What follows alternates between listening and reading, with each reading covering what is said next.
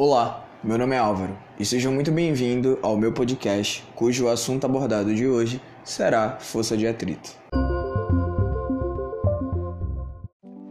De início, para uma breve introdução, toda superfície que não é totalmente lisa apresenta rugosidades, ou seja, evita o escorregamento ou a tendência ao escorregamento entre duas superfícies. O nome dessa força é força de atrito. Por exemplo, um bloco qualquer animado com determinada velocidade deslizando em um plano horizontal. Nesse caso, ocorre um processo contínuo de fricção entre as rugosidades das superfícies do bloco e do chão.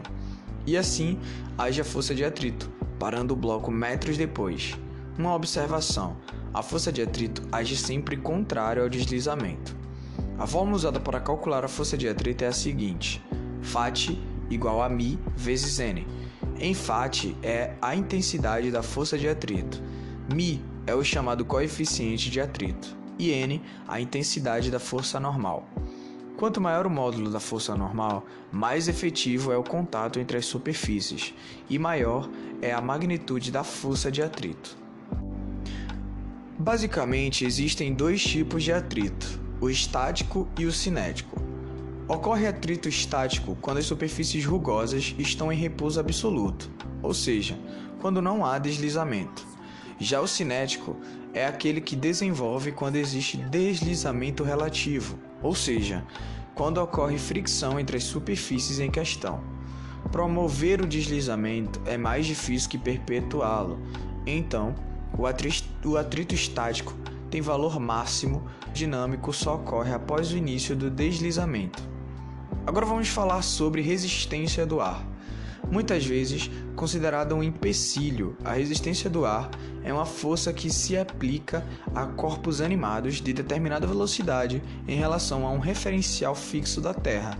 Essa força é proporcional à velocidade.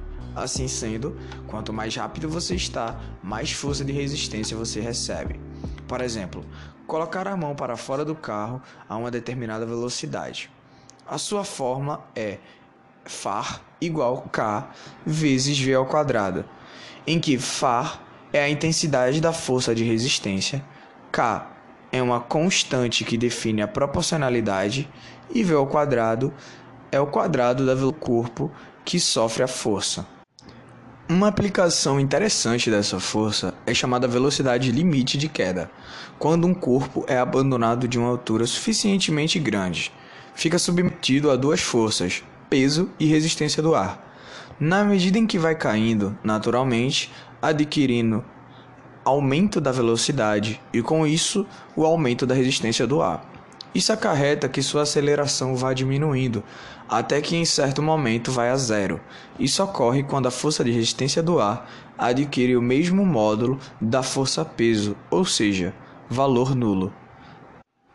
Espero que você tenha gostado da minha breve explicação sobre força de atrito e resistência do ar e até o próximo episódio.